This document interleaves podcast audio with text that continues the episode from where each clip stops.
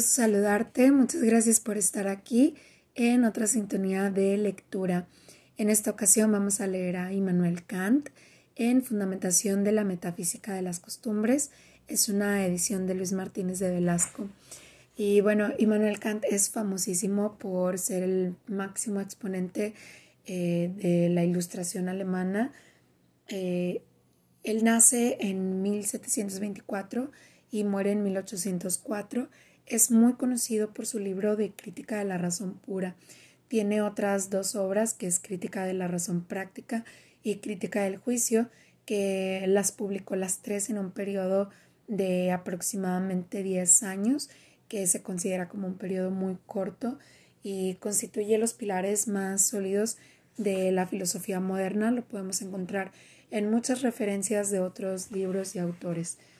Eh, viene una introducción un poquito larga que me voy a permitir saltar. Eh, viene mucho de cómo se relaciona con otros filósofos como Schopenhauer, con Hegel, eh, Heine. Entonces, para no ahondar tanto en, pues en la perspectiva muy subjetiva que tiene Luis Martínez de Velasco de Immanuel Kant, pues quisiera pasar directo a la fundamentación de la metafísica de las costumbres, siendo este como un primer capítulo del libro. Es muy corto, la verdad, que bueno, me voy a permitir leerlo. De esta manera se origina la idea de una doble metafísica, una metafísica de la naturaleza y una metafísica de las costumbres. Por consiguiente, la física tendrá su parte empírica, pero también una parte racional. La ética, igual, aunque aquí la parte empírica, pues puede llamarse concretamente antropología práctica, mientras que la parte racional es la moral propiamente dicha. Aquí solamente está haciendo divisiones de, de terminología, ¿sí? Estamos eh, eh, subdividiendo conceptos para llegar como a la raíz o de dónde surge eh, pues esta metafísica de las costumbres. ¿Ya? Todas las industrias, oficios y artes han ganado mucho con la división del trabajo, puesto que una sola persona no lo hace todo, sino que cada uno se limita a cierto trabajo que se distingue notablemente de cualquier otro por su forma de realizarse, con el objetivo de poderlo ejecutar con la mayor perfección y mucho más fácilmente. Allí donde las labores no están así diferenciadas y divididas y donde cada uno es artífice universal, los oficios se encuentran en la mayor barbarie. No sería ciertamente un objeto indigno de consideración el preguntarse si la filosofía pura no exige para cada una de sus partes un investigador especial y si no sería mejor eh, para el conjunto de la empresa científica dirigirse a todos aquellos que, de conformidad con el gusto del gran público, se han ido acostumbrando a venderle una mezcla de lo empírico y lo racional, todo ello mezclado mediante relaciones desconocidas hasta para ellos todos esos que se consideran a sí mismos pensadores independientes, mientras que a los que se ocupan de la parte puramente racional los tratan como a meros eh, caviladores. Dirigirse a ellos, digo, y advertirles que no deben despachar a la vez dos asuntos harto diferentes, cada uno de los cuales exige seguramente un talento especial y cuya reunión en una sola persona eh, solo puede producir mediocridades. Y bueno, en este resumen que nos ofrece eh, Luis Martínez de Velasco, que es pues un especialista del pensamiento kantiano, eh, comenta, así que he de limitarme a preguntar aquí si la naturaleza misma de la ciencia no exige que se separen siempre con gran cuidado de parte empírica y la parte racional, y antes de la física propiamente dicha, que es pues la empírica, se exponga una metafísica de la naturaleza, así como antes de la antropología práctica se exponga una metafísica de las costumbres.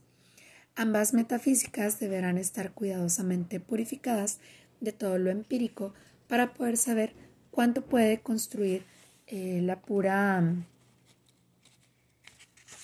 razón en ambos casos y de qué fuentes toma esa enseñanza a priori, sea ello tratando por todos los moralistas o solo por aquellos que sientan vocación para ello. Lo que quiere decir Kant. Bueno, continúo leyendo. Puesto que mi intención aquí se dirige solamente a la filosofía moral, limitaré la cuestión mencionada anteriormente a la siguiente pregunta. ¿No se cree que es de la más urgente necesidad elaborar de una vez por todas una filosofía moral pura que esté completamente limpia de todo cuanto pueda ser empírico y pertenezca a la antropología? La antigua filosofía griega se dividía en tres ciencias, la física, la ética y la lógica.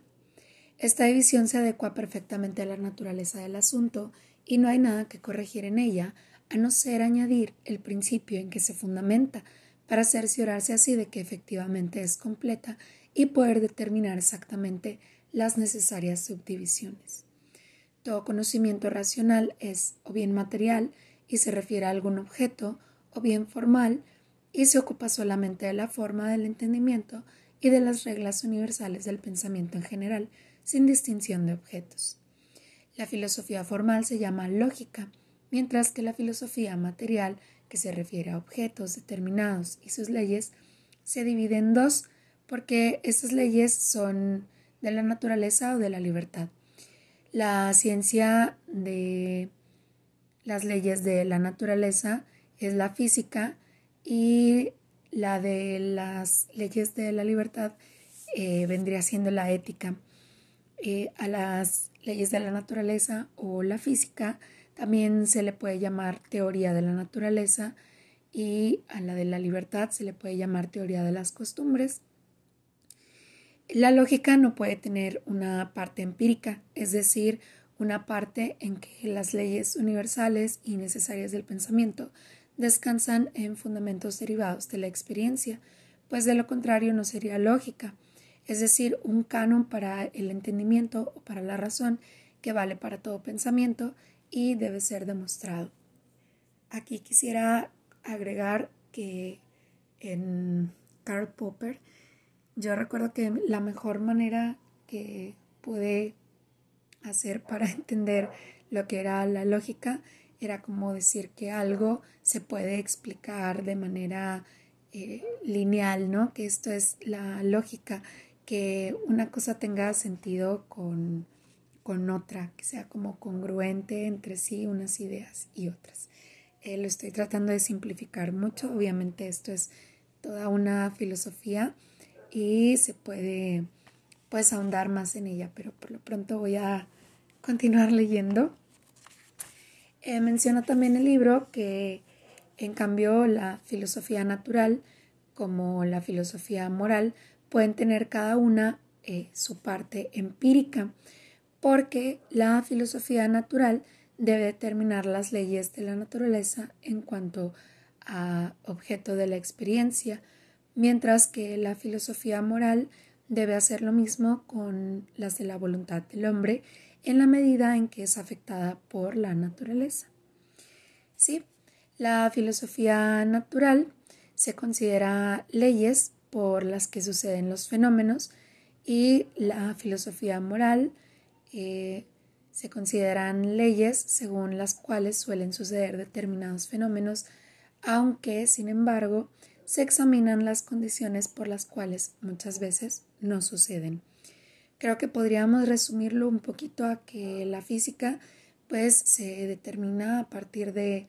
de lo tangible de la experiencia del ser humano en el mundo y la filosofía moral pues se podría determinar como en la cuestión humana y cómo nos relacionamos en el mundo con otros seres que habitan pues en este mundo y pues ahí ya entraría en la experiencia de lo que podemos llamar moral o inmoral, que pues sería también ahondar muchísimo más. Pero eh, para no desviarnos tanto, voy a continuar con la lectura. Dice, puede llamarse empírica a toda filosofía que se apoya en fundamentos de la experiencia, pero la que presenta sus teorías derivándolas exclusivamente de principios a priori se llama filosofía pura. Esta última, cuando es meramente formal, se llama lógica, pero si se limita a ciertos objetos del entendimiento, entonces se llama metafísica. Bueno, también me gustaría destacar que la traducción de Manuel García Morente trata de mantenerse lo más fiel posible a los textos de Immanuel Kant,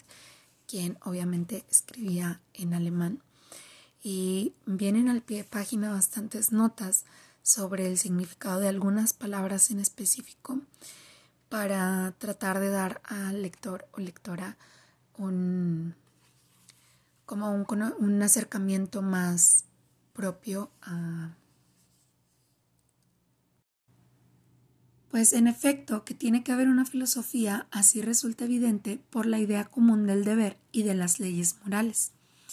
Todo el mundo debe admitir que una ley, si ha de poseer un valor moral, es decir, como fundamento de una obligatoriedad, debe incluir una necesidad absoluta, que el mandato no debes mentir no posee una validez limitada a los hombres como si pudieran mm, desentenderse de él otros seres racionales, y así con las demás leyes propiamente morales, que, por consiguiente, el fundamento de la obligatoriedad no debe buscarse en la naturaleza humana o en las circunstancias del universo que rodean al hombre, sino a priori exclusivamente en conceptos de la razón pura, y que cualquier otro precepto que se fundamente en principios de la mera experiencia, incluso un precepto en cierto sentido universal, pero que descanse aunque sea en una mínima parte por lo que atañe a su motivación en un basamento empírico. Eh, podrá considerarse en todo caso una regla práctica, pero nunca una ley moral. Así pues, las leyes morales y sus principios se diferencian por lo que se refiere al conocimiento práctico de cualquier otro conocimiento que contenga algo empírico, lo que resulta esencial, además, porque toda la filosofía moral descansa completamente en su parte pura, y cuando es aplicada al hombre, no toman absolutamente nada del conocimiento de éste, sino que le da como a un ser racional que es leyes a priori. Aquí está hablando pues de la antropología. Estas leyes requieren ciertamente una capacidad de juzgar bien, contrastada por la experiencia para saber distinguir en qué casos tiene aplicación, así como para procurarles acogida en la voluntad del hombre y energía para su realización, puesto que el hombre, afectado por tantas inclinaciones, es capaz, sin duda, de concebir la idea de una pura razón práctica, pero no le resulta tan fácil hacerla eficaz, en concreto en el curso de su vida. Les quiero poner un ejemplo de lo que les comentaba de la traducción, que en este caso el término alemán es Urteilskraft, que pues Morente lo traduce como juicio. Y bueno, pues esta palabra alemana pues significa, puede ser juicio o criterio, o incluso algunas personas eh, lo ponen como una perspectiva de juicio. Y bueno, en, el significado per se de la palabra es donde puede haber variaciones en cuanto a la traducción. Pero bueno, continúo la lectura. En consecuencia, una metafísica de las costumbres resulta indispensablemente necesaria y ello no solo por razones de orden especulativo, para descubrir la fuente de los principios prácticos que están a priori en nuestra razón, sino porque las costumbres mismas están expuestas a todo género de corrupciones en el momento en que faltan ese hilo conductor y esa norma suprema para su exacto enjuiciamiento. Y es que no basta con que lo que debe ser moralmente bueno sea conforme a la ley moral, sino que tiene que suceder por la ley moral.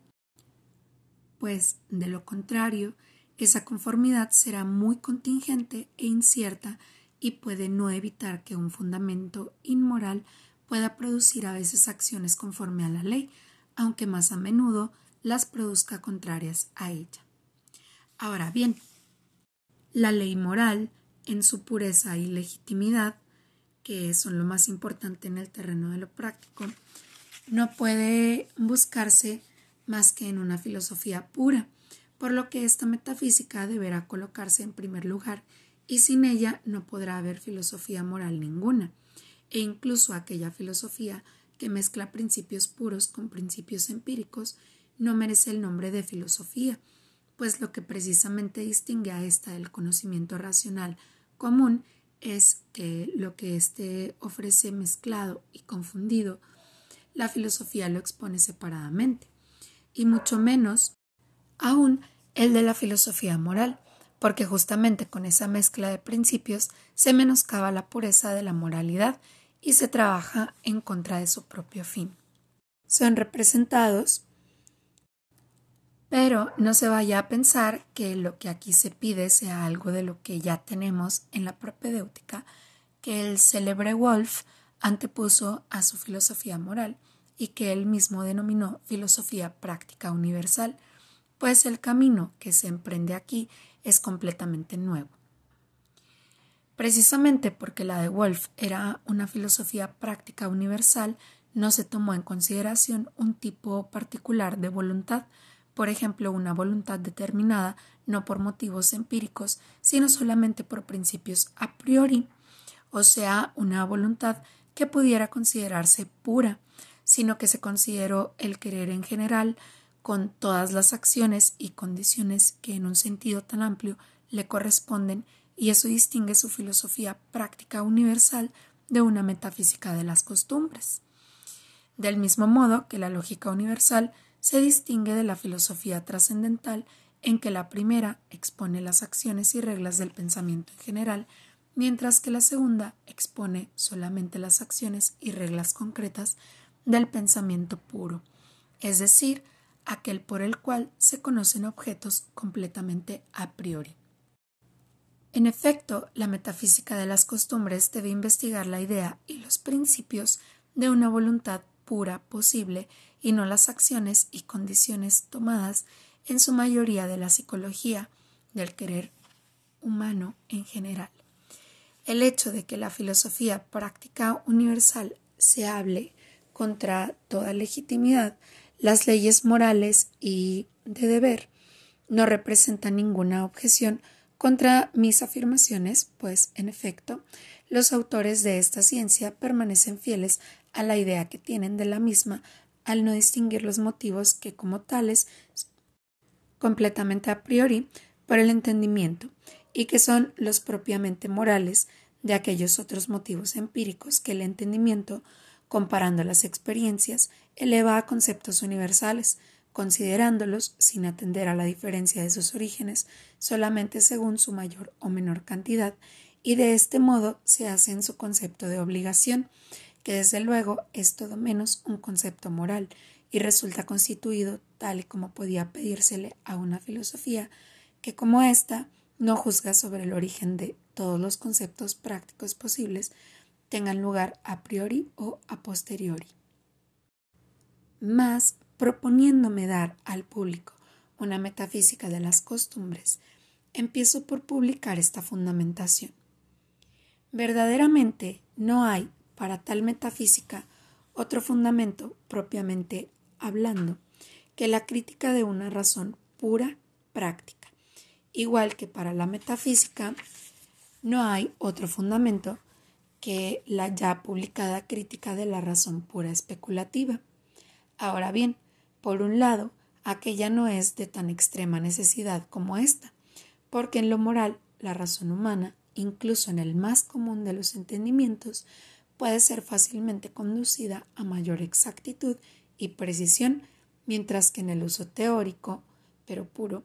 es completamente dialéctica. Y por otro lado, yo exigiría para una crítica de la razón pura práctica, si ha de ser completa,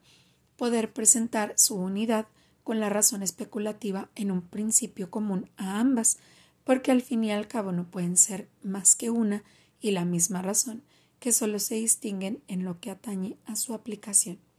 Pero no podría yo llegar a ser lo completo que se necesita ser si entrara en consideraciones de muy distinta especie, lo que confundiría al lector. Por todo lo cual, en lugar de crítica de la razón pura práctica, emplearé el nombre de fundamentación de la metafísica de las costumbres. En tercer lugar, como a pesar del título atemorizador, una metafísica de las costumbres es capaz de llegar a, a un notable grado de popularidad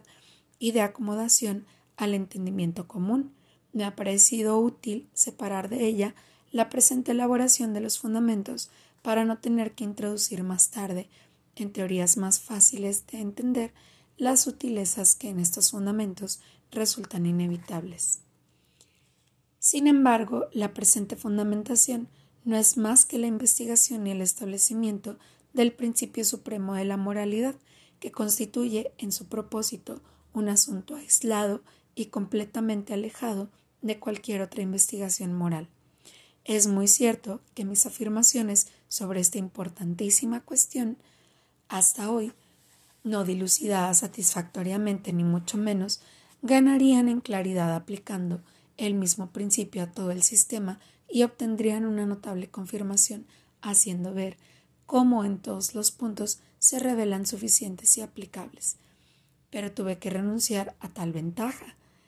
que en el fondo sería más de amor propio que de utilidad general, porque la facilidad en el uso y la aparente, la aparente suficiencia de un principio no ofrecen una prueba completamente segura de su exactitud, sino que más bien, por el contrario, despiertan cierta sospecha de parcialidad el no investigarlo por sí mismo y, sin atender a las consecuencias, pasarlo con todo rigor.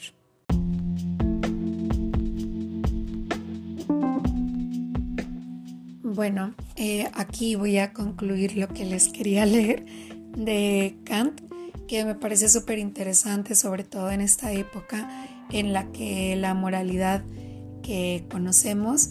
va quedando como un poquito relegada hacia más bien normas u obligaciones que son impuestas, como podemos ver a las mujeres que antes tenían que usar, no sé, un vestido enorme y ahora pues podemos usar shorts, vestidos cortos, faldas y eso no nos convierte en personas inmorales. Es eh, como un ejemplo muy burdo y muy terrenal. Em, pero bueno, este libro de la metafísica de las costumbres pues no intenta ser una guía de la moralidad, por el contrario, que me parece muy admirable de Kant para el tiempo en el que lo escribió, trata más bien como de recuperar la dignidad del ser humano, cuestionando el narcisismo propio de, pues, de la humanidad, ¿no? Porque nos, nos coloca como en una perplejidad de superar este narcisismo que nos tiene como atados, atadas en, en el utilitarismo ético. Y ahorita pues hay muchas cuestiones que podrían considerarse antiéticas, ¿no? Como el tema del aborto, por ejemplo, que podemos darle un nuevo significado y pues establecer nuevas formas de pues de costumbres, ¿no? Em, y de perspectivas de cómo emitir juicios racionales. Pero bueno, pues ya se extendió bastante esto, pero les juro que es un tema que me apasiona, que me gustaría mucho eh, seguirlo compartiendo. Pues la mayoría de estas lecturas las realicé desde mi carrera, desde la facultad, pero entonces no estaban los podcasts. y pues estoy desempolvando por ahí mis apuntes y todo esto que me encanta para compartirlo con ustedes. Pero bueno, me dio muchísimo gusto poder recibirles, poderles compartir algo de mí, de mi sentir, de mi pensar y espero que les haya gustado mucho. Eh, pueden compartirlo, siéntanse libres de compartirlo y también pues no se olviden de seguirme. Que estén muy bien. Hasta la próxima.